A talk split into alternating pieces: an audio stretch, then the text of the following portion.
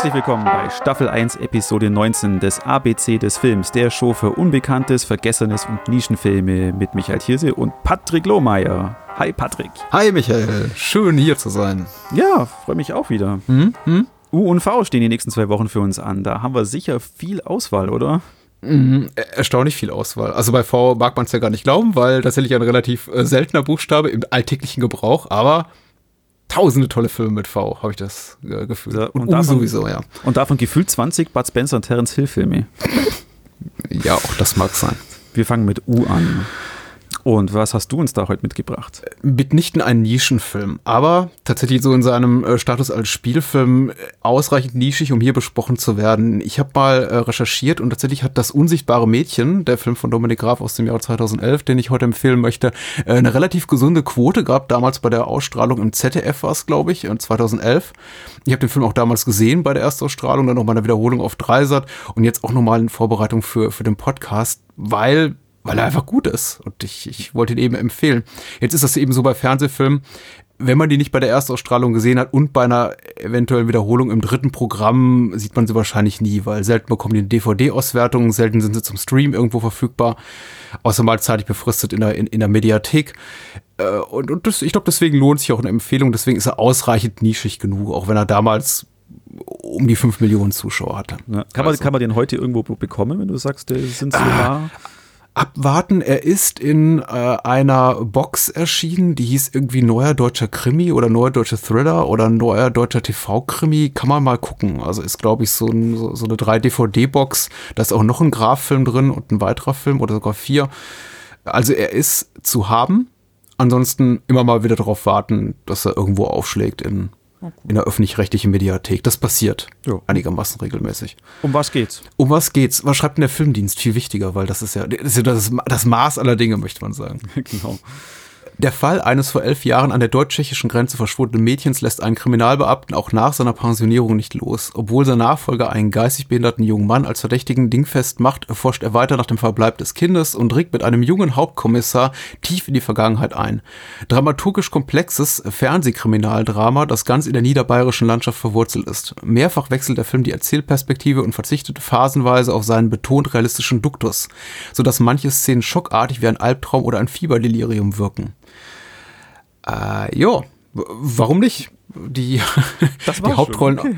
Ja, das war schon. Die Hauptrollen auf dem Papier, zumindest äh, hier äh, Opening Credits seitig spielen Elmar Wepper, Ulrich Nöthen, Ronald Zerfeld und Silke Bodenbender. So, soweit auf dem Papier, soweit voran uns die Opening Credits. Äh, ich, ich würde tatsächlich sagen, den größten Anteil an der Spielzeit hat äh, Ronald Zerfeld, auch ein häufiger Kollaborateur äh, von, von Dominik Graf, sehr häufig in seinen Filmen zu finden. Gemeinsam haben sie gemacht der Rote Kakadu, natürlich Grafs Magnum Opus, ich glaube unmittelbar bevor er hier das unsichtbare Mädchen gedreht hat, im Angesicht des Verbrechens aber auch die geliebten Schwestern und äh, Zerfeld ist sowieso ein guter. Auch zum Beispiel neben Nina Hoss in, in Phoenix von Petzold. Also überhaupt ein guter, aber eben auch Elmar Wepper ist dabei, Ulrich Nöthen, die so nam namentlich, äh, die wahrscheinlich bekannteren Darsteller sind, deswegen stehen sie ganz vorne. Ebenfalls in prominenten Rollen. El Elmar Wepper spielt hier den pensionierten Kommissar, der auch in der Inhaltsangabe vom Filmdienst erwähnt wurde. Ganz, ganz grundsätzlich gibt es in dem Film einfach eine Menge Kriminalbeamte. Mal jünger, mal älter, mal pensioniert, mal noch im Dienst. Es ist eine relativ vertragte Situation, äh, die hier erzählt wird. Leichter hat man es tatsächlich mit dem Film so rein äh, storytechnisch, wenn man sich ein bisschen mit dem Fall Peggy, äh, diesem Entführungsfall, nicht Entführungsfall, dem, diesem Fall des verschwundenen Mädchens auseinandergesetzt hat. Das war im Mai 2001. Und das habe ich eben auch kürzlich gemacht. Deswegen bin ich auf den Film gekommen. Es ah. gibt eine, Pod eine Podcast-Reihe von Antenne Bayern, die heißt Geheimakte Peggy. Das klingt jetzt sehr reißerisch und ist auch so cukup semi-reißerisch, also beginnt ein bisschen holprig, aber entwickelt sich dann zu einer wirklich hörenswerten Podcast-Reihe, also eine True Crime-Reihe. Und äh, da schlüsselt eben auch ein, ein Journalist, äh, Christoph Lemmer heißt, der den Fall nochmal auf und äh, berichtet auch über aktuelle Entwicklungen in dem Fall, weil tatsächlich ist ja bis heute dieses Verbrechen nicht geklärt. Und eben wie in dem Film wurde auch äh, im, im echten Leben ein geistig behinderter junger Mann äh, verhaftet, der, der Sohn des äh, ortsansässigen Wirtes, äh, weil er angeblich Peggy umgebracht haben soll soll und dann stellte sich eben später heraus, okay, die, die, das war eine rein, rein indizienbedingte Festnahme und äh, der hat sich getan, hat auch damals schon sein Geständnis widerrufen und der Mensch, der gegen ihn ausgesagt hat, hat das einfach frei erfunden ähm, zu, zugunsten einer, einer Hafterleichterung. Ja. Also äh, sehr komplexer Fall. Interessant ist tatsächlich, dass äh, das unsichtbare Mädchen eben herauskam, bevor dieser äh, geistig zurückgebliebene junge Mann wieder freigelassen, also freigesprochen wurde von, äh, von der Schuld an dem Verbrechen und eben so äh, Dominik Graf sein eigenes Fass aufmachen kann, äh, basierend auf dem Drehbuch von Friedrich Arni und Ina Jung. Ina Jung übrigens auch die Co-Autorin eines, eines Buchs, gemeinsam mit diesem Antenne Bayern-Journalisten Christoph Lemmer äh, zu diesem Fall. Äh, und, und Graf erfindet eben quasi sein eigenes Ende für die Geschichte. Also im wahren Leben wurde der junge Mann wieder freigelassen, das passiert eben auch hier, aber der Film endet eben maßgeblich anders als die Realität. Also durchaus hier mit viel äh, Mord und Totschlag und Prostitution und auch alles, worüber so spekuliert wird bezüglich äh, des wahren Falls, aber was eben nicht nachgewiesen werden kann. Ähm, das ist alles ist hervorragend inszeniert, wie man es von Graf kennt, also sehr sehr nah an den Figuren, sehr unmittelbar. Das tut schon sehr, sehr weh, möchte ich sagen. Also der Film wird auch beim ersten Mal so belastet, dass ich was fast so als äh, als Muss empfand, ihn ein zweites Mal zu sehen, da ich dachte, okay, ich habe, es hat mich so bedrückt, ich war emotional da, da, so involviert, dass ich irgendwie den Film gar nicht unbefangen ja, irgendwie auf, auf, auf Schauspiel oder, oder Score oder, oder Inszenierungsstil oder sonst was danach beurteilen konnte und habe tatsächlich ein bisschen mehr, möchte ich sagen, im weitesten Sinne Spaß gehabt, obwohl das Thema so ernst ist beim zweiten Mal. Mhm. Also tatsächlich ein Film, der einem sehr nahe geht, auch weil das Thema eben schwierig ist, kind, Kindes, also verschwundenes Kind, was mutmaßlich eben sexuell missbraucht wurde. Hier im Film ist es dann so, also ich möchte nicht zu viel verraten, aber der Film beschreitet eben einen sehr anderen Weg. Wenn man jetzt den Fall Peggy googelt und sich damit nicht auseinandergesetzt hat, wird man eben erfahren, okay, ihre sterblichen Überreste wurden, glaube ich, vor zwei, drei Jahren entdeckt und das Mädchen ist eben tot, aber man weiß immer noch nicht, wer sie um, umgebracht hat. Der Film beschreitet eben einen anderen Weg. Und äh, das ist eben ganz interessant äh, zu sehen, auch so diese politische Ebene, die Dominik Graf hier einwebt. Also Graf ist immer gut, wenn es gerade so um Provinzpolitik geht, ja. wie in eine Stadt wird erpresst, was auch ganz toll ist. Und äh, sowieso Milieufilme von Graf äh, sind auch immer toll. Heute im Paradies ist da zu empfehlen. Aber auch hier, ne, er kann sich nicht sparen, so ein bisschen so eine politische Ebene reinzubringen. Es gibt viel äh, Politgeklüngel, das ist äh, glaubwürdig und spannend inszeniert, möchte ich mal sagen, wobei doch sehr weit ähm, von dem echten Personal, was da damals sich, sich rumtrieb, dem politischen Anfang der 2000er in Bayern unterscheidet. Also da ist kein kein äh, Günter Beckstein-Double dabei, mhm. sondern die, die, das Personal, was hier sehen, sehen, ist eben sehr viel schmieriger. Also ob man das jetzt als sehr, sehr viel ekliger als in der Realität empfindet, das hängt wahrscheinlich von der persönlichen Meinung zu Günter Beckstein ab. Aber ich möchte mal sagen, also die, die Politiker, die man hier sieht, die sind schon so, offenkundig korrupt und alle wollen in den falschen runterreden und freuen sich dann auch richtig, dass der, dass der eben der, der, der junge Mann da unschuldig inhaftiert wurde und manipuliert eben auch so die, die Ermittlungen. Toll besetzt, emotionale Abgründe der Provinz, super Thema. Ähm, untypisch, weil äh, Graf gar nicht so wirklich tun, als sehe die, die Realität dieses Dorfes irgendwie rosig aus, was ja so irgendwie so ein oft benutztes Stilmittel ist, so von wegen unter der äh, hübschen Fassade brodelt ah. dann irgendwie ruhen menschliche Abgründe. Nee, ist wirklich so hier Ronald Zerfeld kommt in das Dorf und die und die die, die Kacke ist am dampfen und das bereits seit zehn Jahren. Alle hassen sich, keiner traut dem anderen äh, über den Weg. Es wird irgendwie nur nur nur gezischt und ge, ge, gemunkelt und äh, intrigiert und das ist wirklich unglaublich spannend, wie sich das Ganze entwickelt und er, also selbst Ronald Zerfeld als äh, junger Kommissar, idealistischer Kommissar, es nicht schafft da irgendwie eine Ruhe reinzubringen. Also ich möchte nicht spoilern. Toller Film, toller Film, sehr spannend und dabei eben auch gesellschaftspolitisch sehr äh, interessant in seiner Perspektive. Er, er, klingt da jetzt so, also für mich jetzt so oberflächlich, äh, weil du auch sagst, da eben niederbayerische Provinz und so weiter mhm. und äh, die Handlung klingt ein bisschen so klischeehaft, so wie, äh, da ist natürlich hier als Allgäuer kommt bei, bei mir das wie sofort der 2009er Kluftinger wieder so. hervor. Das ist also nicht so was Weichgespültes mit.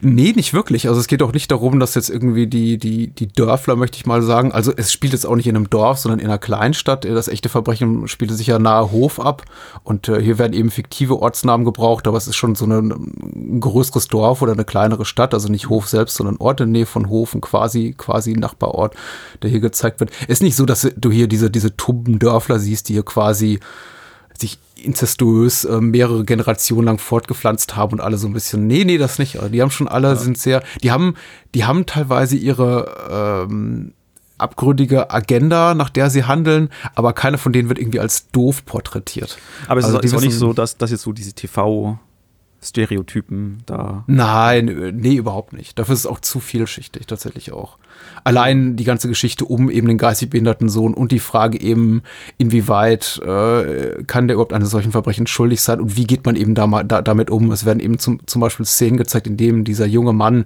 dann nach zehn Jahren quasi so in diese Dorfgemeinschaft zurückkommt und natürlich jeder der Dorfbewohner weiß, weil sie dem irgendwie stillschweigend zugestimmt haben oder dass seine äh, also alle schuldbeladen sind. Genau, dass er schuldbeladen ist, so als, als Wahrheit anerkannt haben, die es offenbar nicht ist, äh, sich eben diese auch diese ihren eigenen Gefühlen da stellen müssen. Also das ist mhm. emotional zu komplex, um wirklich das so zu verkürzen auf, ha, guck mal, die blöden Dörfler, das ist ja alles korrupt. Cool. Ja. Klingt gut? Ja, es ist auch sehr gut. Was hat dir so am besten dran gefallen? Beste Szene? Mm. ich finde es immer auch so klischeebeladen. Da ist das Stichwort schon wieder, wenn man irgendwie von einem Sog äh, spricht, den so ein Film entwickelt. Aber tatsächlich ist es so, dass tatsächlich das, das Ende schon so eine sehr, dass der Film eine sehr harte Schlusspointe hat, die dann so wirklich befreiend aufgelöst wird. Und das hat mir schon so mit am besten gefallen. Also so bis am Ende hat sich dann doch irgendwie das alles so, so, so, so, so, so einem festen Knoten zusammengezogen, dass man wirklich äh, fast nach Luft schnappt seines Publikums. Und dann gibt es so einen ja, Knall im übertragenen Sinne und ähm, es passiert etwas, was gleichzeitig schockierend und doch irgendwie befreiend ist. Und das empfand ich als sehr, sehr tollen Moment. Schön. Das, uns mhm. das unsichtbare Mädchen. Das unsichtbare Mädchen von Dominik Graf, genau. Cool. Mhm. Was hast du denn mitgebracht? Uh. Ich habe auch was Neues, also einen neueren mhm. Film von 2013. Ähm, eben was vielleicht was für viele was Unbekanntes und zwar äh, das japanische Remake zu Clint Eastwoods, Eastwoods Erbarmungslos mit dem Namen mhm. Unforgiven mhm.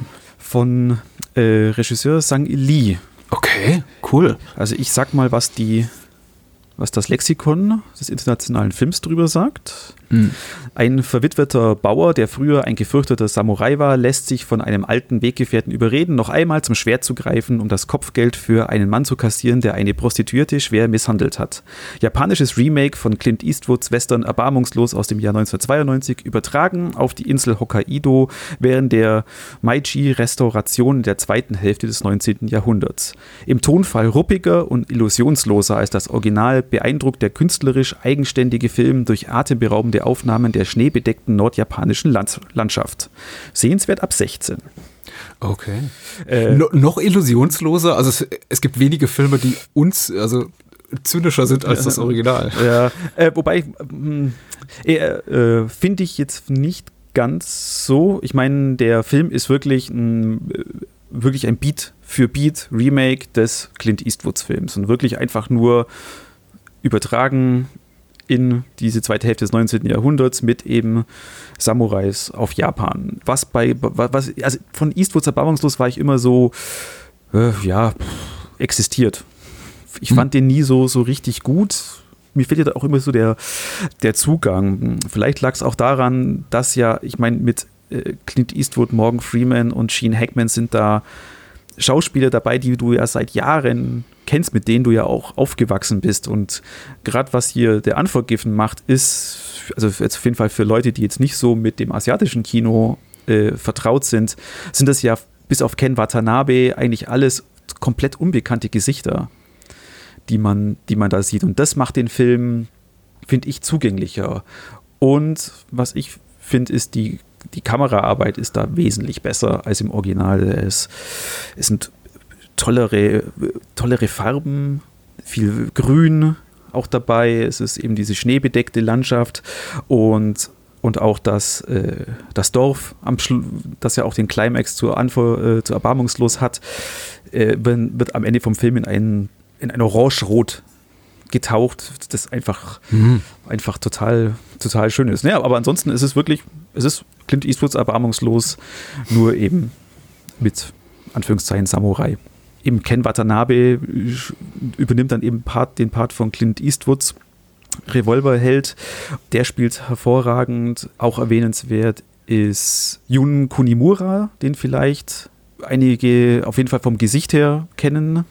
Äh, auch so ein ganzer Charakterkopf, der bei Kill Bill spielt er den Boss Tanaka, bei The Wailing spielt mhm. er mit äh, Ichi the Killer, äh, er ist der der Protagonist. Ichi the Killer Sabanao Omori. Nein, nein, das ist. Okay. Nee, ist er nicht. Äh, auf, auf jeden Fall ein Charakterkopf und wenn man, wenn man sein Gesicht sieht, dann hat man, weiß man schon, der hat in sehr vielen Filmen äh, mitgespielt. Auf jeden Fall, das Ensemble ist, ist toll bei Die Unforgiven und daher für mich kann ich mehr in dieser Welt aufgehen und fand das eben dann auch wesentlich, wesentlich äh, interessanter. Vielleicht, weil es eben auch diesen, gut, auch diesen Touch, welcher exotisches Asien oder so hat.